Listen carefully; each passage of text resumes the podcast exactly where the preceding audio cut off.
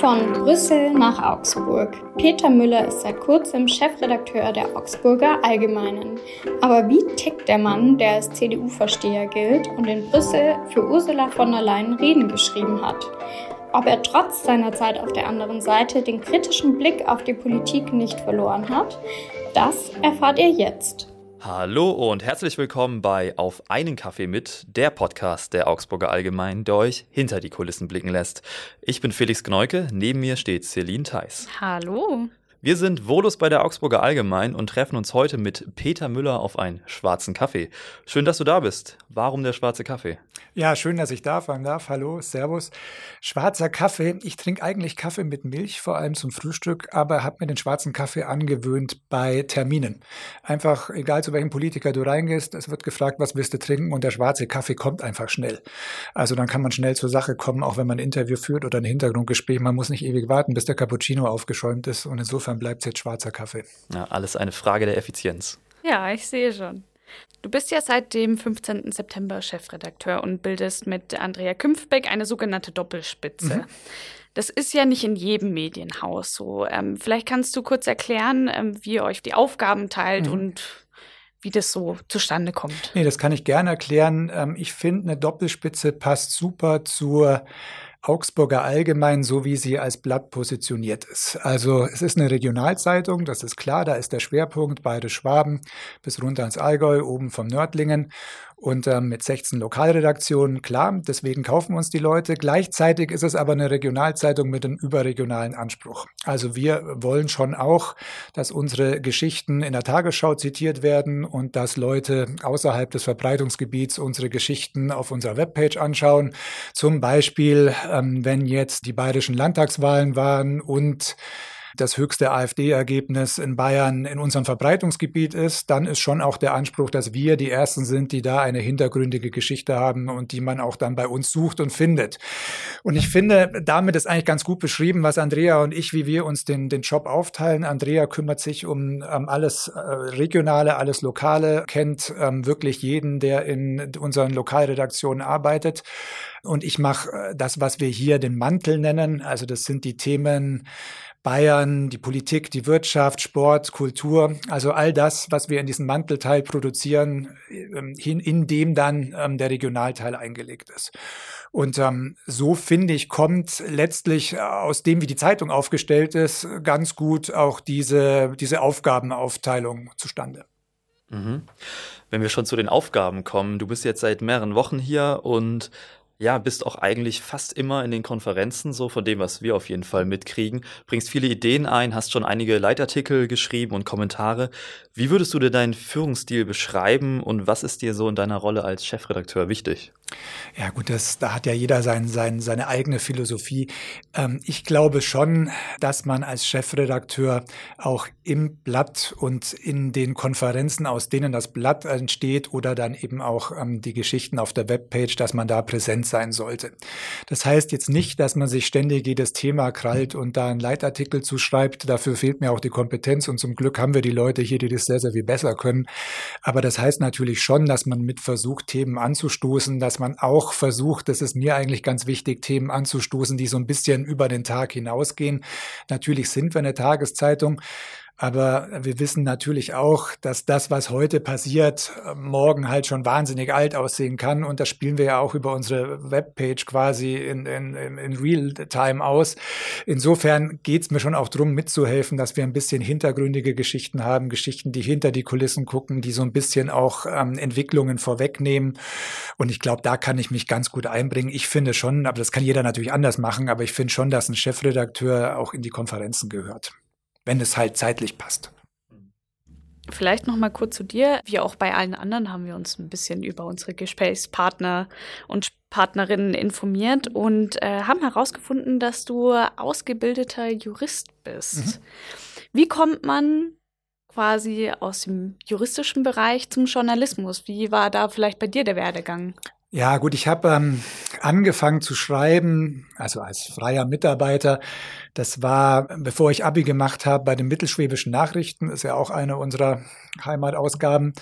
Und ähm, bin dann an die Journalistenschule gegangen, also sozusagen vor dem Studium und war dann noch ein relativ junger Mensch und habe mir gedacht, ähm, nach der Journalistenschule direkt arbeiten anzufangen, in eine Redaktion zu gehen da würde mir vielleicht auch was entgehen, nämlich ein Studium und ein paar schöne Jahre. Und insofern äh, habe ich dann äh, tatsächlich das Jurastudium angefangen in Passau, später in München und das halt finanziert dadurch, dass ich journalistisch gearbeitet habe. Und das hat sich eigentlich ganz gut ergänzt.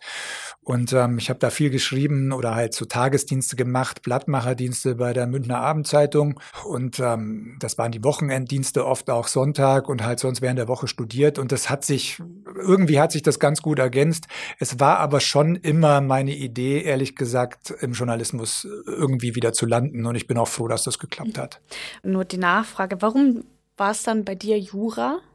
Das ist nicht gar nicht so leicht zu sagen. Ich glaube, viele, und das ist, das ist eigentlich schon Teil der Antwort, viele äh, Jurastudenten würden genauso antworten. Ähm, das ist jetzt kein Studium, was weiß ich, wie Medizin, man wollte immer schon Menschen helfen oder ähm, keine Ahnung. Mit Jura äh, hält man sich halt viele Türen offen. Und ich glaube, das ist vielseitig einsetzbar und das sind die typischen Juristenantworten, die man dann auch immer kriegt. Aber es ist auch tatsächlich so. Und natürlich haben viele ähm, Journalisten und Journalisten Journalistinnen Politikwissenschaft studiert und das passt ja auch und ist ja auch gut. Oder VWL, BWL, wenn man dann in den Wirtschaftsbereich geht. Ich fand Jura ganz gut und auch im Nachhinein hat es mir irgendwie nie geschadet, weil man halt, was weiß ich, wenn man guckt, wie Gesetze zustande kommen, solche Dinge, dann hat man das jedenfalls schon mal gelernt. Und auch wenn Sie Geschichten haben, spektakuläre Strafprozesse, Maskenaffäre, Andrea Tandler vor Gericht und so weiter. Letztlich, letztlich äh, klingelt immer was aus diesem Studium noch nach. Insofern mhm. habe ich es jetzt nicht ernsthaft bereut. Ja, das kann ich mir vorstellen. Jetzt warst du ja nicht nur bei den mittelschwäbischen Nachrichten und in München, sondern auch bei der Welt am Sonntag, beim Spiegel. Das sind ja dann schon nochmal andere Hausnummern. Wie kommt man denn von den mittelschwäbischen Nachrichten zum Spiegel? Ach, ich weiß gar nicht, ob das so andere Hausnummern sind, weil letztlich, ähm, letztlich machen wir ja alle oder versuchen wir ja alle guten Journalismus zu machen. Und äh, ich komme jetzt gerade hier von einem Treffen ähm, auch mit Volontären, die sich so ein bisschen vorgestellt haben und die gerade in den ähm, Regionalredaktionen sind.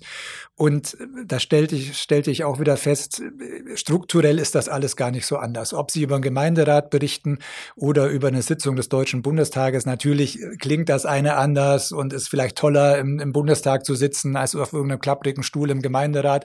Aber strukturell ist es, berichten Sie über Politik, über politische Vorgänge, über Verwaltung, darüber, wie ähm, Gesetze, wie Vorhaben zustande kommen, die dann alle Bürgerinnen und Bürger betreffen.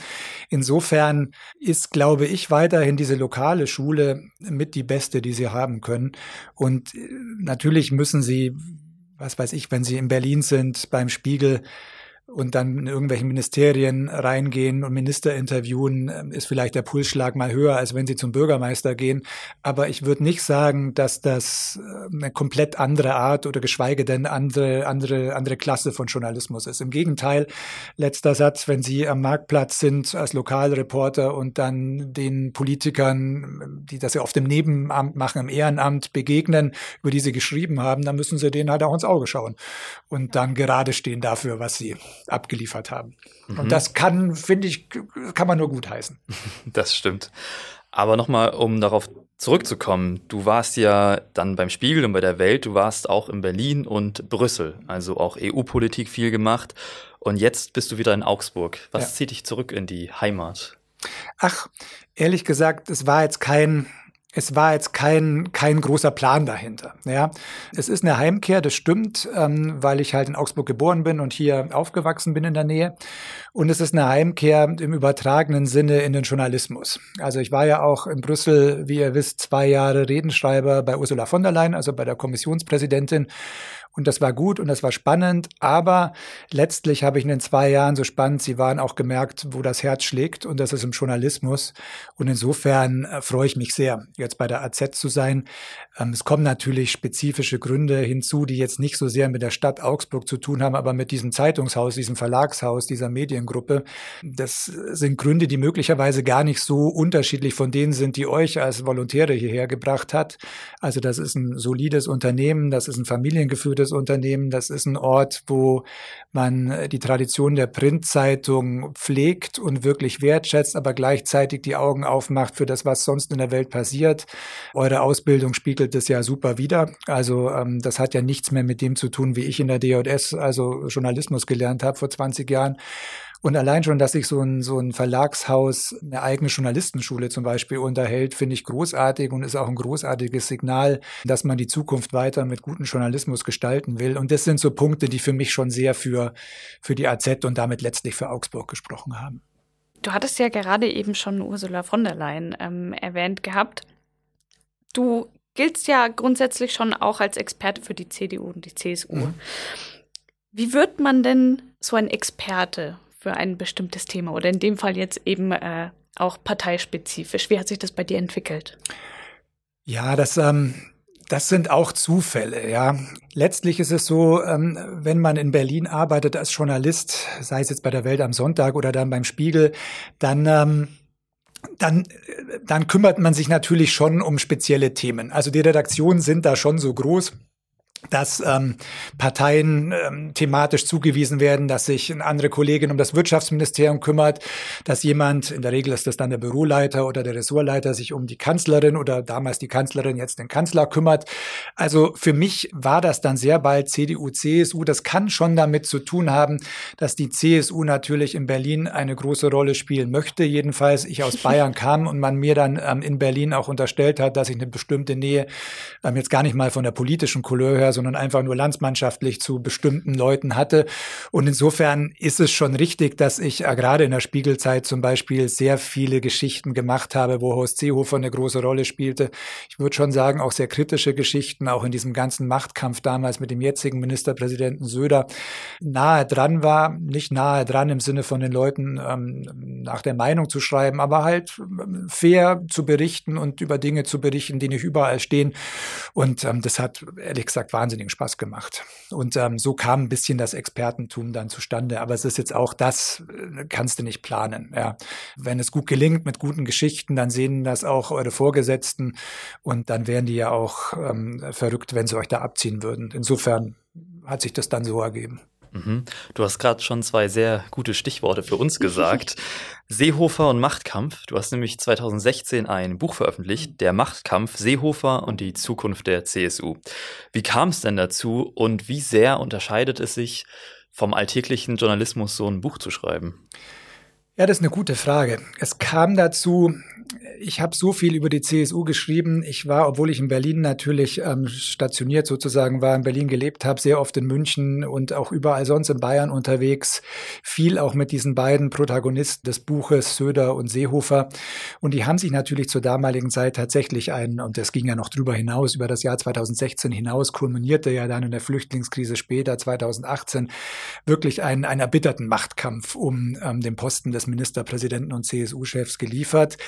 Gleichzeitig gab es natürlich das ständige Ringen, das ich in Berlin begleiten durfte zwischen der CSU Seehofers und Angela Merkel von der CDU.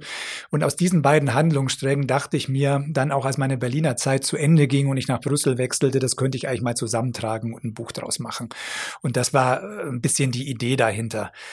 Ähm, das Buch schreiben, unterscheidet sich das so sehr von dem, wie sie täglich, wie ihr täglich arbeitet? Ich weiß das gar nicht. Man muss halt sehr viel Sitzfleisch haben und einfach die Dinge mal zusammentragen und sich die Zeit dafür nehmen.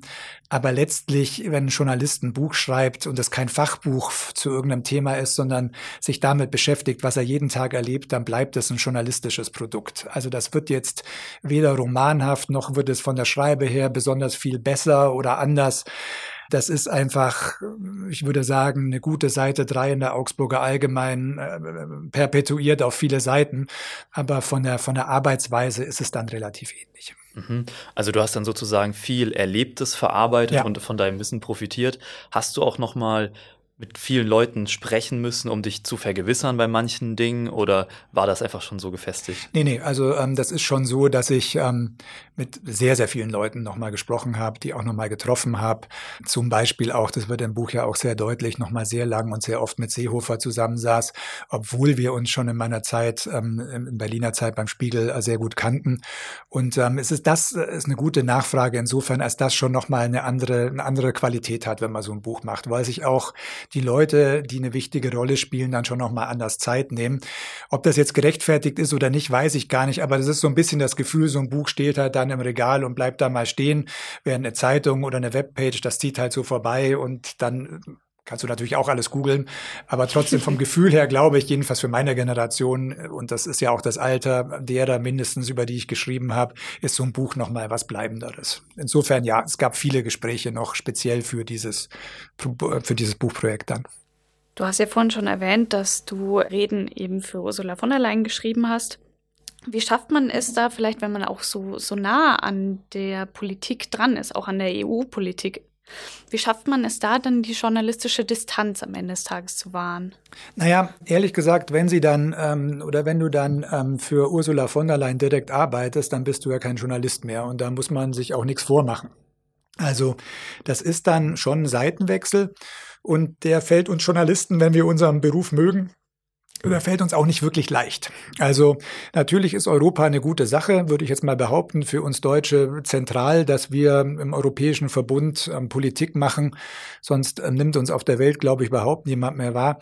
Also äh, insofern keine Frage, das ist sinnvoll. Aber es ist halt strukturell eine ganz andere Geschichte. Als Journalist seid ihr, bin ich frei zu tun, was ihr wollt. Natürlich müsst ihr euch rumärgern mit Redaktionsleitern und um Platz kämpfen, wenn es um das Printprodukt geht und werdet auch mal zu Terminen geschickt, äh, die ihr jetzt nicht so spannend findet. Aber im Kern äh, des Ganzen entscheidet schon ihr, was ihr macht ähm, und welchen Spin ihr bestimmten Geschichten gebt, wie ihr Dinge einschätzt, ob ihr äh, euch aufregt über etwas und dann einen Leitartikel oder einen Kommentar macht. Und ähm, wenn Sie als Redenschreiber für egal wen arbeiten, dann machen Sie halt, was die Person sagt. Also ähm, da gibt's dann, das ist auch okay, das weiß man ja auch vorher. Es ist nur so, wenn Sie 30 Jahre leidenschaftlich oder 20 Jahre leidenschaftlich Journalist waren, dann ist das schon nicht leicht. Und ähm, das muss man wollen. Ich fand das für zwei Jahre sehr spannend, aber ich vermisse es jetzt auch gar nicht. Gerade den Aspekt finde ich so spannend, nochmal diesen Seitenwechsel, weil ich habe nochmal in deine Spiegelartikel reingeschaut und mhm. du hast, glaube ich, gar nicht so lange, bevor du die Seite dann gewechselt hast, nochmal einen ja einigermaßen kritischen Artikel auch über Ursula von der Leyen beziehungsweise über ihre Rede geschrieben. Wie kam denn der Kontakt dann so zustande? Hat sie den Artikel gelesen und gesagt, ah, dann kann er es vielleicht besser? ja, das will gar nicht, ja, viel, ja, interessante Frage. Ich kannte Ursula von der Leyen lange. Also ähm, schon als sie Familienministerin war und ihr habt ja gesagt, dass ich für die CDU auch zuständig war, da hat sie ja schon ein paar Sachen gemacht, das kann man schon so sagen, die revolutionär waren für die deutsche Familienpolitik, vor allem für die von der konservativen Partei wie der CDU. Insofern fand ich sie als Person immer sehr interessant, weil sie mutig ist. Ja, also Ursula von der Leyen ist natürlich jemand, der über Schlagzeilen tickt. Dafür wird sie auch kritisiert aber, und auch zu Recht kritisiert, finde ich, aber auf der anderen Seite ist sie eine extrem mutige Frau. Also die geht auch mal voraus und sagt, wir machen das jetzt mit den Elternzeit oder mit den Vätermonaten oder mit den Kita-Plätzen und ähm, fragt jetzt nicht den letzten CSU-Familienpolitiker, der damit gar nichts anfangen kann, sondern sie haut halt mal in die Welt und ähm, dann passiert was oder auch nichts. Und in dem Fall ist was passiert, was ihr sehr genutzt hat natürlich. Und ich fand das spannend, ich fand ähm, das gut, ich fand die Art und Weise, wie sie Politik gemacht hat, gut. Sie war nicht immer erfolgreich, muss man ja auch sagen. Bundesverteidigungsministerium kann man alles nachlesen. Und so kam letztlich der Kontakt zustande. Ich habe mich nicht, das würde ich schon behaupten, deswegen bin ich dankbar, wenn der kritische Artikel erwähnt wird. Es gibt ja auch Seitenwechsler, ohne Namen nennen zu wollen, die sich das dann auch erschreiben. Also da erscheinen dann, auf einmal wird jemand Minister und dann erscheinen irgendwelche Lobhudeleien über die Person, sodass du dir schon denkst, ob das jetzt eine Bewerbung für den Pressesprecher ist. Also das war bei mir bestimmt nicht so, das würde ich schon behaupten. Aber wir kannten uns lange und insofern kam dann eben die Frage ähm, auf, ob ich das machen wollen würde. Und so kamen wir in die Diskussion. Jetzt bist du zurück im Journalismus bei uns. Wir haben es ganz am Anfang schon angesprochen als Chefredakteur. Als Chefredakteur hat man viele Aufgaben und man muss ja auch so ein bisschen die Zukunft der Zeitung beziehungsweise in dem Fall der Augsburger Allgemein im Blick haben. Was schwebt dir denn da so vor? Hast du irgendwelche Ziele, die du verfolgen möchtest? Naja, klar Ich habe es ein bisschen ja schon gesagt, was mich hierher gelockt hat. Diese Mischung, die hier, glaube ich, schon relativ einzigartig ist von einer bodenständigen, in hier diesem Landstrich, dieser Umgebung, beide Schwaben verwurzelten Zeitung, aber einer Zeitung, die halt gleichzeitig ähm, weltoffen ist und eine Ausstrahlung hat, die weit über die Region hinausgeht. Und ich glaube, ähm, auf diesen beiden Standbeinen können wir, wenn wir da uns weiter bewegen, können wir die Zukunft, ähm, egal was da auf uns zukommt, ganz gut meistern. Was heißt das? Ich finde, das Lokale ist uns unsere Stärke. Da sind wir oftmals immer auch noch Platzhirsch. Ähm, es gibt natürlich hier und da jetzt auch schon lokale Fenster und Sendungen des Bayerischen Rundfunks, die sozusagen sich mit ähnlichen Themen beschäftigen. Aber wir bringen, ähm, wie hier auch ähm, im Verlag hier und da gesagt wird, wir bringen schon, und das ist auch nicht übertrieben, ein Stück Demokratie sozusagen in den letzten, das letzte kleine Dorf irgendwo am Alpenrand. Und das ist eine Aufgabe, die, glaube ich, in Zukunft eher noch wichtiger wird, wenn man mal guckt, was so los ist in der Welt mit Fake News und mit mit Verfälschungen von Nachrichten. Und ich glaube, das ähm, ist auch was, was uns in der digitalen Welt ähm, weiter ein Auftrag sein wird und das wir auch weiterhin gut übersetzen können. Insofern glaube ich, um jetzt, jetzt nur mal diesen einen Punkt zu nehmen, dass dieses, dieses, unsere lokale Verwurzelung ein Schatz ist, der uns noch ganz, ganz lang, äh, völlig egal in welcher Ausspielform dann, ob in der Zeitung oder im E-Paper oder auf dem Smartphone, ähm, der, der uns eine Aufgabe verschafft, die wichtig ist. Mhm. Nur als ein Beispiel. Hier geistert durch die Gänge ab und zu so diese drei Schlagwörter Stimme des Südens. Was ist denn dahinter zu verstehen? Naja, das ist ein, das ist ein Claim, der ja hier schon vor, vor längerer Zeit erfunden wurde, um so ein bisschen zu beschreiben, was diese Zeitung einzigartig macht. Ich habe den nicht erfunden, aber ich finde ihn gar nicht so schlecht und ich finde ihn auch deswegen nicht so schlecht, weil in dieser Mediengruppe ja verschiedene Zeitungen sind, ähm, die ja irgendwie auch zusammengehören sollen. Und es ist auch eine Mediengruppe, die sozusagen nicht nur in Bayern ist, sondern eben äh, mit dem Südkurier auch in Baden-Württemberg. Und ich finde Stimme des Südens, Baden-Württemberg, Bayern zusammen, finde ich gar nicht so schlecht. Ich meine, das sind ähm, die zwei möglicherweise wirtschaftsstärksten Regionen in Deutschland, es sind zwei politisch spannende Regionen. Bayern mit einer Partei, die es nur hier gibt in der Regierung der CSU.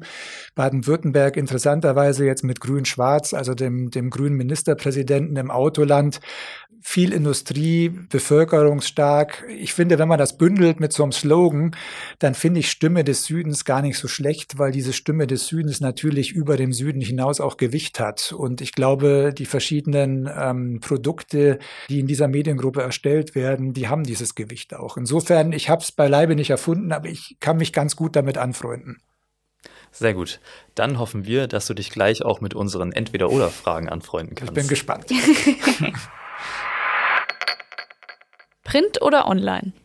Naja, was soll man da jetzt sagen? Natürlich beides. Ähm, Print ist das Standbein, auf dem wir wirtschaftlich immer noch zum großen Teil stehen, aber dass die Zukunft online gehört, ist auch klar. Berlin oder Bayern?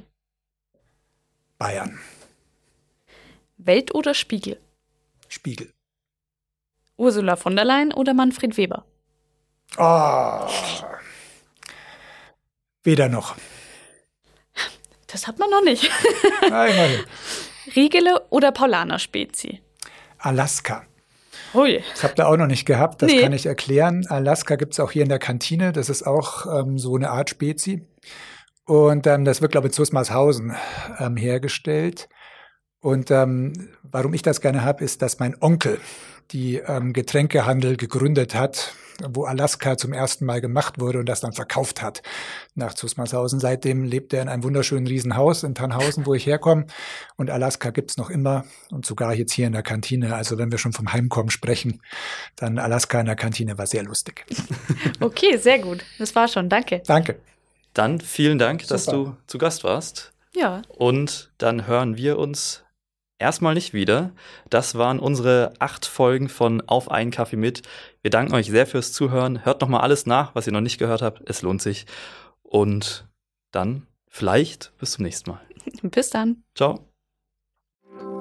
Ihr möchtet noch mehr Personen kennenlernen, die täglich recherchieren, Artikel schreiben oder die Redaktion leiten?